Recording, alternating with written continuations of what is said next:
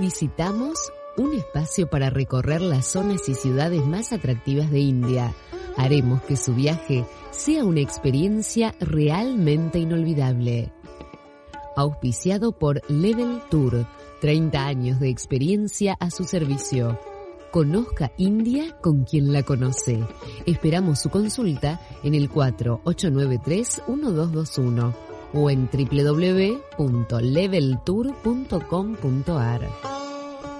Bien, buenas tardes Leticia, ¿cómo estás? Hola Gustavo, muy contenta porque seguimos con nuestras este, visitas.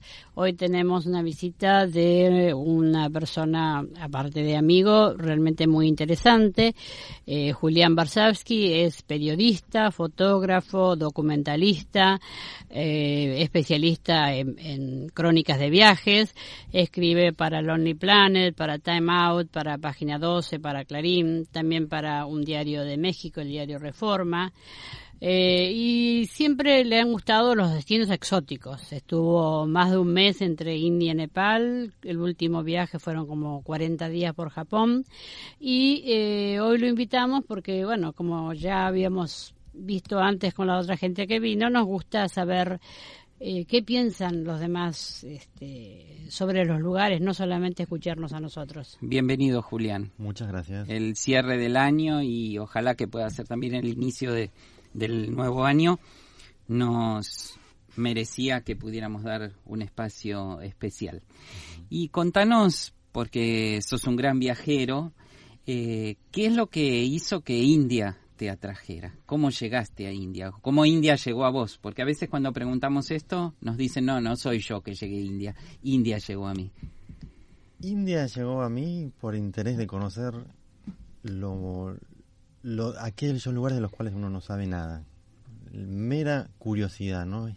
No es como pues quizás otra gente el viaje espiritual, esas cosas, no es mi caso, más bien diría antropológico. Mientras más diferente sea un lugar, más me atrae. En esa época mis amigos todos iban de vacaciones a Puerto Seguro, este, de fiesta, a mí también me gusta la fiesta, pero este, en Buenos Aires también hay.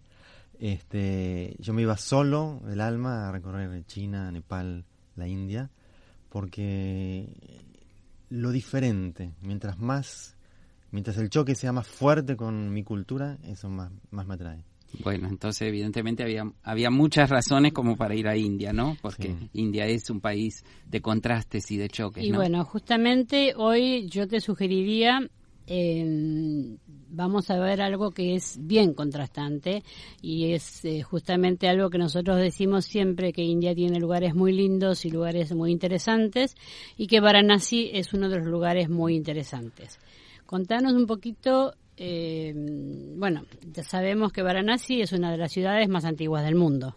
cuando uno llega a Varanasi, lo primero que siente, a través de las fotos que ha visto, de las escalinatas, el río, el Ganges, es una especie de compulsión por ir hacia el río, por ver el río, ¿no? Uno, yo llegué y lo primero que hice fue salir a la calle y ya empezás a caminar, es como que seguís el flujo, la, el río de gente, que todo, todo conduce hacia el río, las calles van hacia ahí. es cierto esto, yo, él dice esto y me acuerdo ir en un, la primera vez que llegué en un rickshaw y tratar de ubicar dónde estaba, dónde estaba el río. Y uno por alguna razón sabe dónde está el río porque todo está orientado hacia ahí. Ya el, terreno cae hacia ahí, las calles van hacia ahí, la gente camina hacia ahí.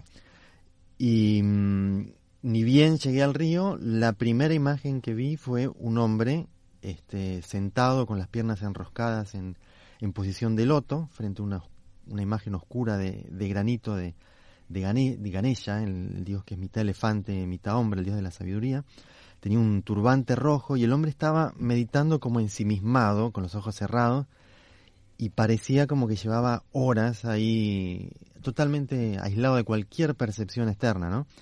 Inmerso en una, nube de saumerio y cada tanto hacía un recitaba un mantra de Ganesha que, era algo así como Om Shri Ganeshaya, que significa yo saludo al bendito Ganesha.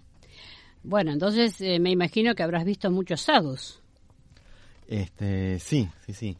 Imagínate que estamos en el, en el nordeste de la India, que vendría a ser... Varanasi sería como la ciudad más sagrada de, de, la India. Yo no conozco el resto, pero la gente que conoce me dice, pero vos fuiste a la esencia de la India. Es como, es como el Vaticano o, Belén para también en, el Medio Oriente, para la India. Ahí está la, la clave del hinduismo, digamos, está ahí, porque la gente que va ahí a ese lugar va porque una vez en la vida, al menos, hay que hacer ese peregrinaje. ¿En función de qué, no? En función de la concepción de la transmigración de las almas, ¿no? La, la, reencarnación. La gente cree fuertemente en la reencarnación, en el sentido de que uno muere y vuelve a nacer miles, miles, millones de veces en otro cuerpo de otro ser viviente, ya sea una persona o también puede ser un perro, incluso una piedra, ¿no? Según las virtudes que uno acumule a lo largo de la vida, será premiado en una reencarnación más alta o más baja. ¿Qué pasa? Esa peregrinación te da mucho mérito para, para una futura reencarnación. Este, por eso todos tienen que ir una vez en la vida a peregrinar. Pero si, además, vos vas a morir a la India, eso es lo más importante de todo. Si vos sabés, por eso ves gente que muy enferma que va a morir ahí. Incluso hay lugares, asilos para, para ancianos que van a morir ahí porque significa que uno, este, si muere ahí, ya digamos no vuelve a reencarnar. O sea, el karma este, es como que es un fin al, al karma de las eternas reencarnaciones y, y, lo que vendría a ser un poco el sufrimiento de la vida, ¿no?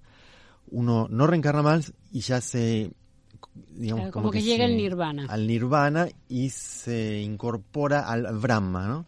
Uno ya es incorpóreo para siempre. Y ese es un poco el, el, eje y el significado de por qué el viaje de peregrinación a Varanasi. Por un lado, acumular méritos y por otro lado, en caso de que mueran, ya no volver a, a reencarnar.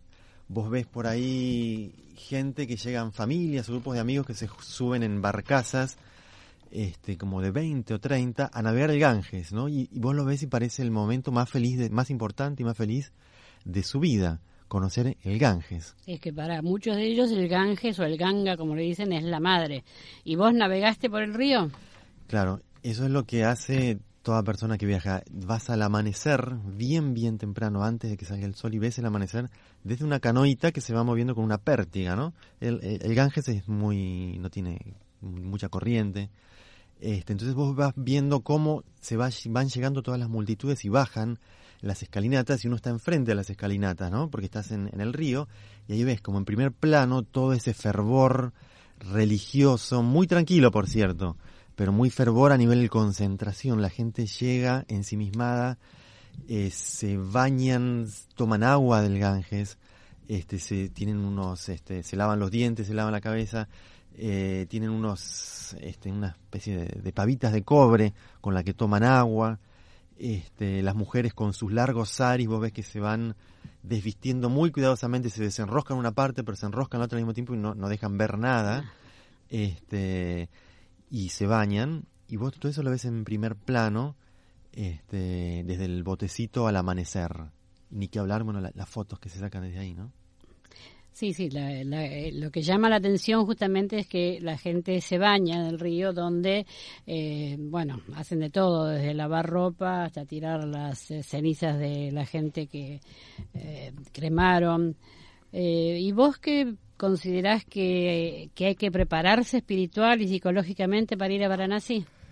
Sí, sí, porque vos tenés que tener en cuenta que, bueno, es un lugar donde hace calor, donde es la India, o sea, y vos, por ejemplo, la, la, hiper, la superpoblación de la India, vos la captás de inmediato, a diferencia de lo que pasa en China, donde los espacios son muy amplios, vos no ves la multitud este, amuchada, en, en, la India sí, vos ves gente, gente, gente por todos lados caminando, este, y por supuesto tenés los gats de las cremaciones, porque la gente que muere ahí las creman al aire libre, son unos leños y las tiran al río está en cada uno acercarse o no, pero eso está y lo ves. Este, entonces hay que ir muy preparado porque tenés que despojarte en gran medida de, la mirada del etnocentrismo occidental. Lo que vos vas a ver ahí es totalmente diferente, eh, con otra lógica, digamos, ahí la lógica del iluminismo occidental no alumbra. Claro, lo que pasa es que ellos ven la vida y la muerte con una concepción eh, distinta a la nuestra, mucho menos dramática. Sí, sí, sí, por eso es, casi una fiesta, es una fiesta la muerte vivir a vivir ahí, lo celebran. Vos no, no ves, porque en las quemaciones en muchos casos están los familiares, no es algo triste, sino más bien festivo. Y por eso mismo, cuando uno es, lo raro, se te sienta al lado todo el tiempo. Por eso es un viaje desafiante, porque te desconcierta y te conflictúa. Este, pero eso sí, una vez que, estuviste ahí y fuiste dispuesto a, no entenderlo, a aceptar la diferencia, digamos, una vez que te fuiste de Varanasi ya no te vas a librar nunca más de, de su influjo. Presentó este espacio Level Tour. Conozca India con quien la conoce. Esperamos su consulta en el 4893 1221.